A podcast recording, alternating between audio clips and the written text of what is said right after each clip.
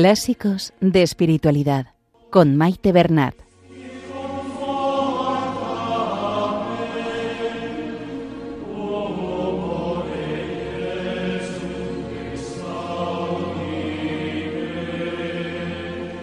Un saludo a todos los oyentes de Radio María y bienvenidos al programa Clásicos de Espiritualidad. Saludamos a nuestra Madre, la Virgen María, y a ella nos encomendamos, que nos ponga bajo su manto protector y que todo cuanto hagamos sea para mayor gloria de Dios, que interceda por nosotros y por el mundo entero. Estimados oyentes, Comenzamos hoy el segundo programa dedicado a la lectura pausada del libro Introducción a la vida devota de San Francisco de Sales. El libro consta de cinco partes. En el programa de hoy vamos a leer los capítulos tercero, cuarto y quinto de la primera parte. Ya comentamos en la introducción del día anterior que el autor, San Francisco de Sales, introdujo novedades en el libro que para su tiempo podían incluso llamarse revolucionarias. Para ello es fundamental conocer sus puntos básicos. El primero a considerar. El libro es instructivo. Da una serie de consejos, advertencias para quienes desean alcanzar una vida devota. Dicho con otras palabras, comenzar en su vida un camino de santificación. Ahora consideramos a quién va dirigida la obra y aquí encontramos la principal novedad. Hasta ahora los libros de espiritualidad estaban escritos para clérigos o religiosos bajo una perspectiva filosófica o teológica con abundantes citas en latín, de manera que su comprensión sólo era alcanzable por quienes tenían un alto nivel cultural. En la primera parte de los textos que se van a leer hoy, el autor explica detalladamente a quién va dirigido su mensaje. Seguiremos hablando del tema en próximas ocasiones, dada la importancia, influencia y las consecuencias que esto supone.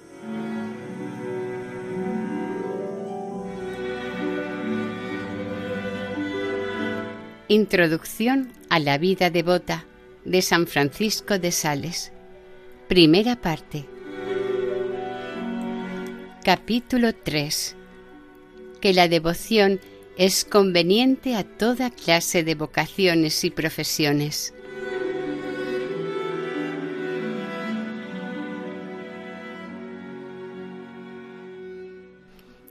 En la creación manda Dios a las plantas que lleven sus frutos, cada una según su especie. De la misma manera que a los cristianos, plantas vivas de la Iglesia, les manda que produzcan frutos de devoción, cada uno según su condición y estado.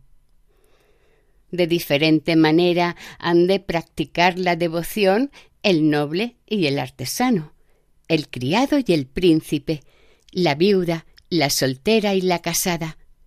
Y no solamente esto, sino que es menester acomodar la práctica de la devoción a las fuerzas, a los quehaceres y a las obligaciones de cada persona en particular.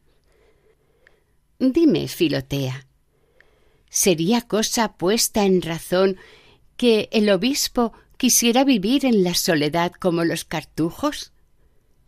¿Y si los casados nada quisieran allegar como los capuchinos y el artesano estuviese todo el día en la iglesia como los religiosos, y el religioso tratase continuamente con toda clase de personas por el bien del prójimo como lo hace el obispo?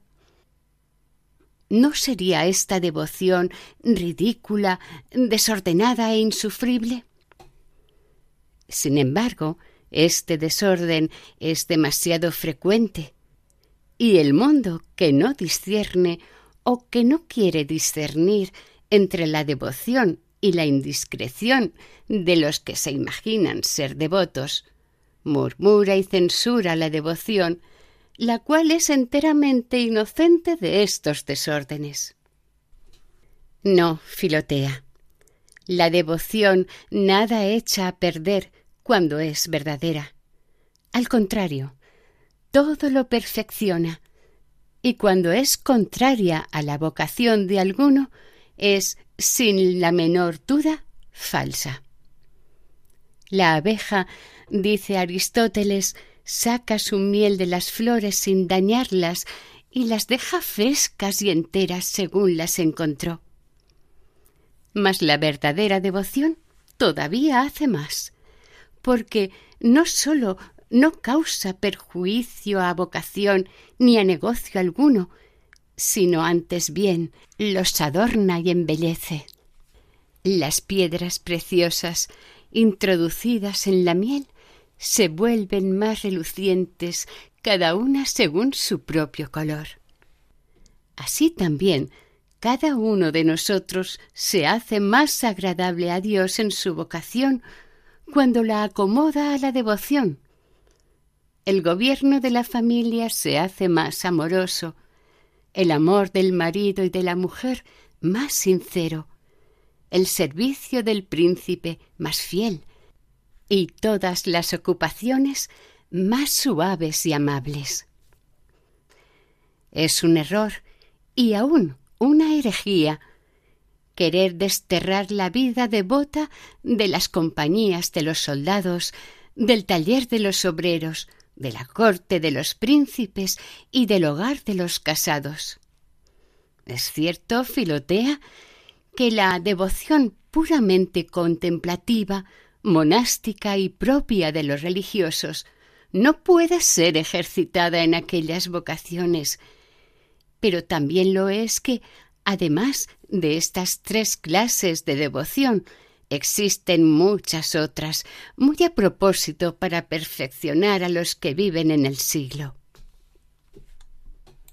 Abraham, Isaac, Jacob, David, Job, Tobías, Sara, Rebeca y Judith nos dan en ello testimonio en el Antiguo Testamento. Y en cuanto al Nuevo, San José, Lidia y San Crispín fueron perfectamente devotos en sus talleres. La Santa Ana, Marta, Mónica, Aquila, Priscila en sus casas, Cornelio, San Sebastián, San Mauricio entre las armas y Constantino, Santa Elena, San Luis, el bienaventurado Amadeo y San Eduardo en sus reinos. Más aún, ha llegado a acontecer que muchos han perdido la perfección en la soledad, con todo y ser tan apta para alcanzarla, y otros la han conservado en medio de la multitud que parece ser tan poco favorable. Lot, dice San Gregorio, que fue tan casto en la ciudad, se mancilló en la soledad. Donde quiera que nos encontremos, podemos y debemos aspirar a la perfección.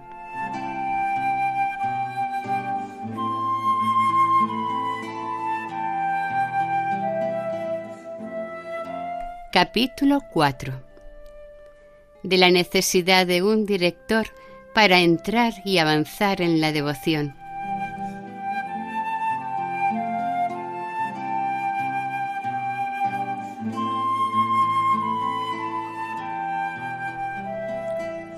Cuando el joven Tobías recibió el encargo de ir a Rajes, dijo, Yo no sé el camino.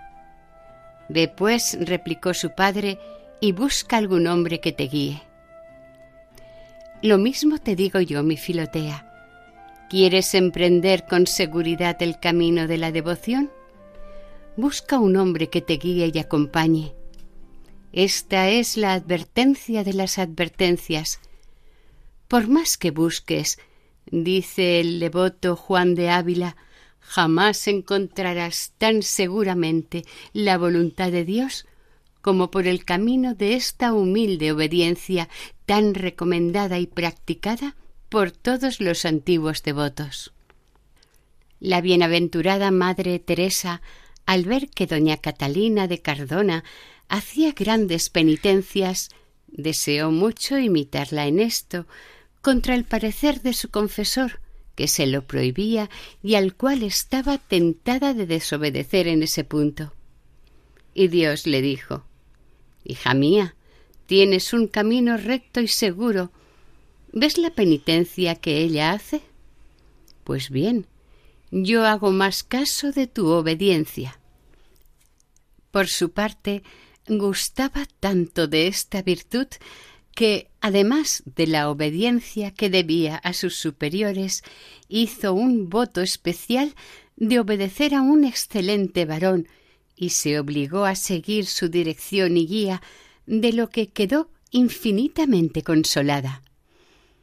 Cosa que después de ella han hecho muchas almas buenas, las cuales, para mejorar sujetarse a Dios, han sometido su voluntad a la de sus siervos, lo que Santa Catalina de Siena alaba en gran manera en sus diálogos.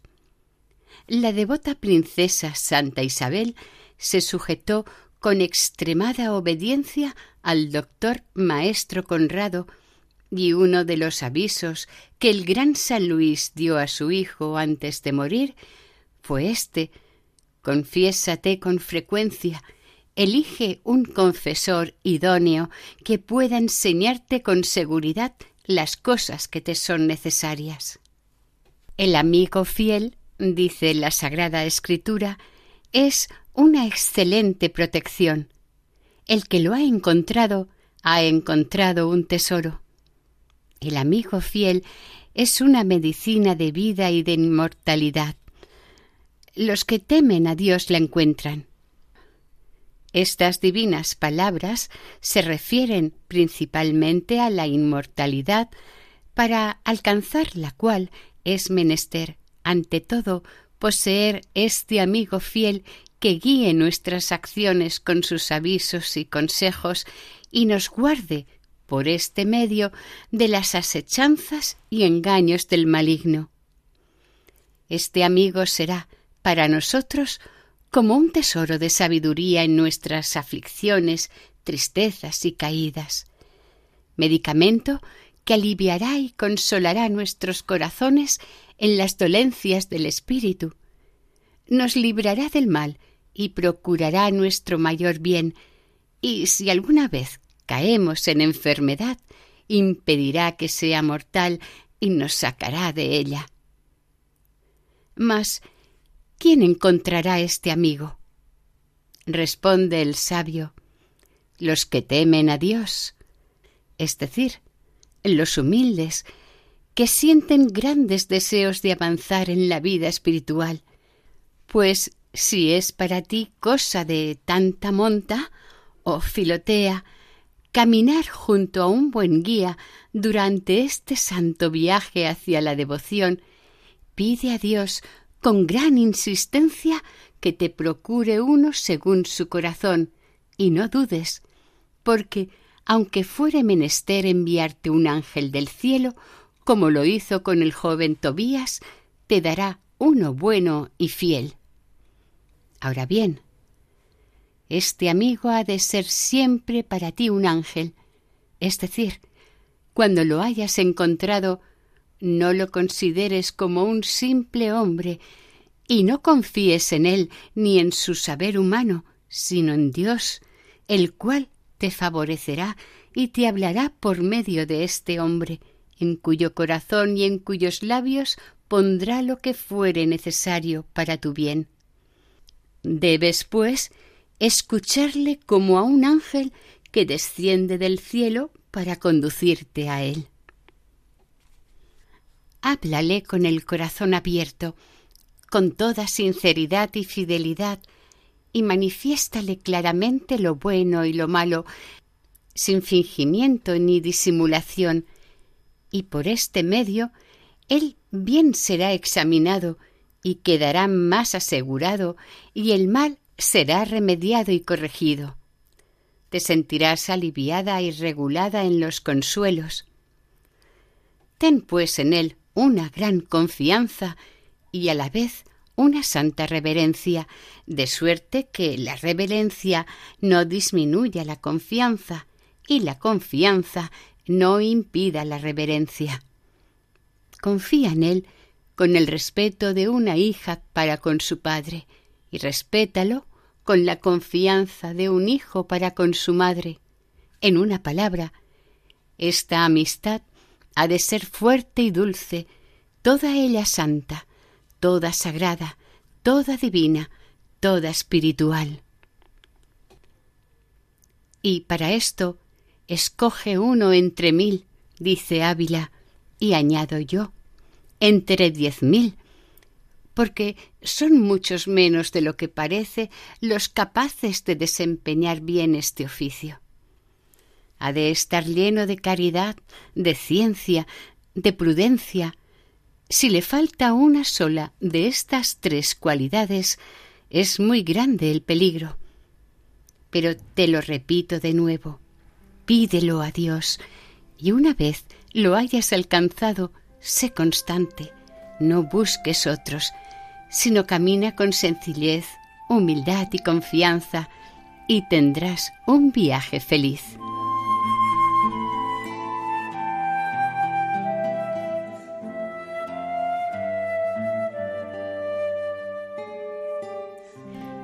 Capítulo quinto.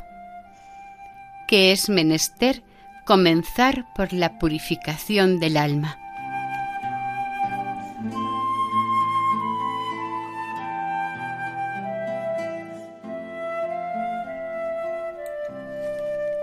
Las flores, dice el sagrado esposo, aparecen en nuestra tierra. El tiempo de podar y cortar ha llegado. ¿Qué son las flores de nuestros corazones, oh Filotea, sino los buenos deseos? Ahora bien, en cuanto aparecen, es menester poner la mano a la siega para cortar en nuestra conciencia todas las obras muertas y superfluas.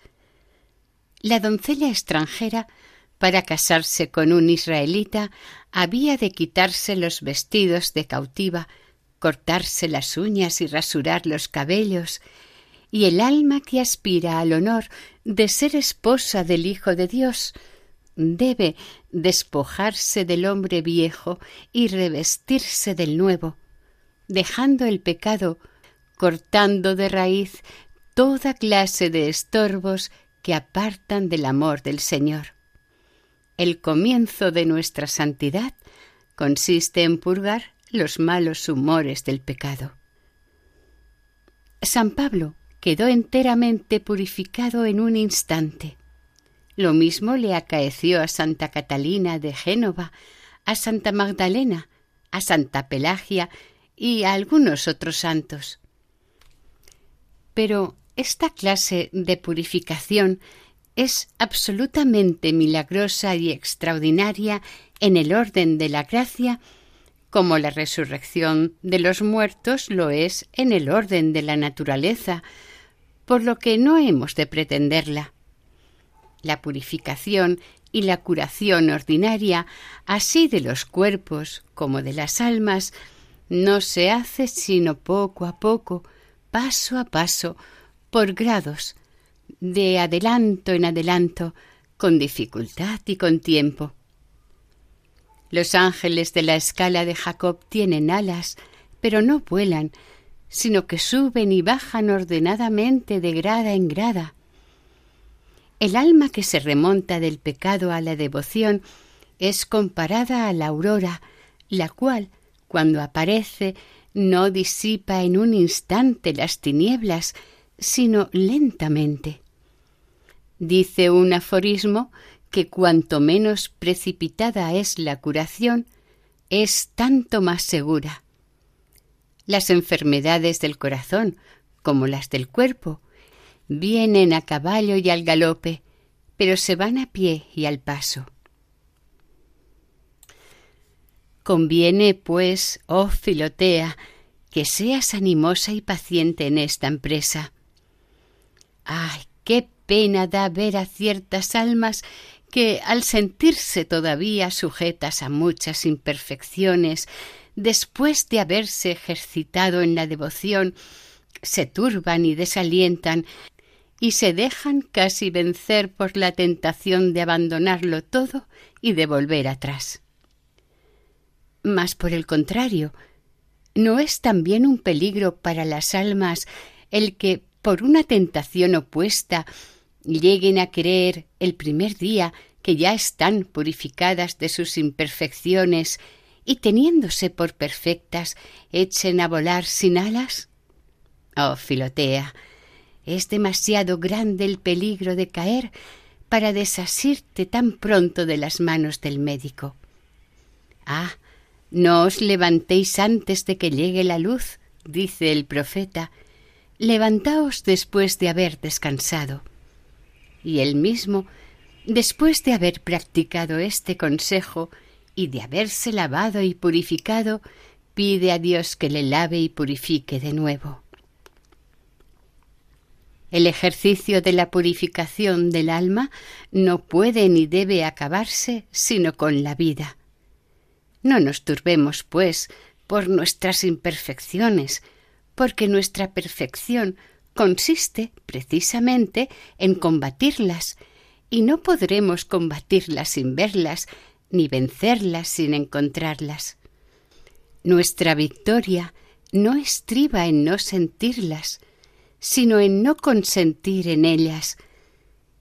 Y no es, en manera alguna, consentir el sentirse por ellas acosado.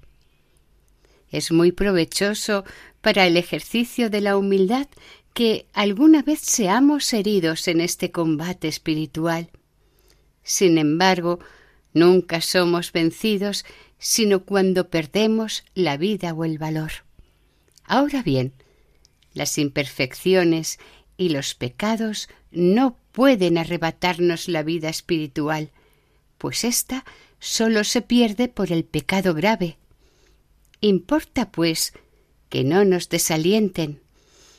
Líbrame, Señor, decía David, de la cobardía y del desaliento. Es para nosotros una condición ventajosa en esta guerra saber que siempre seremos vencedores, con tal que queramos combatir.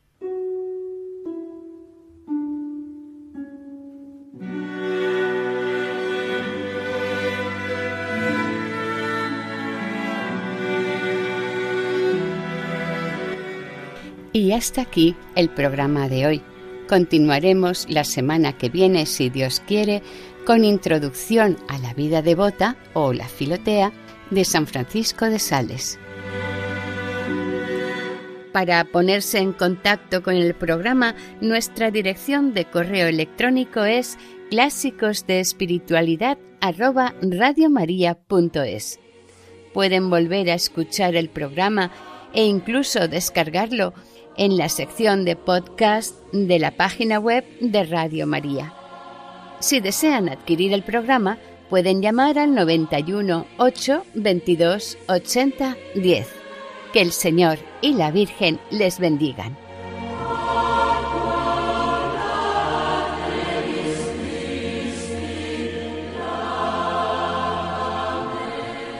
Han escuchado en Radio María Clásicos de Espiritualidad con Maite Bernat.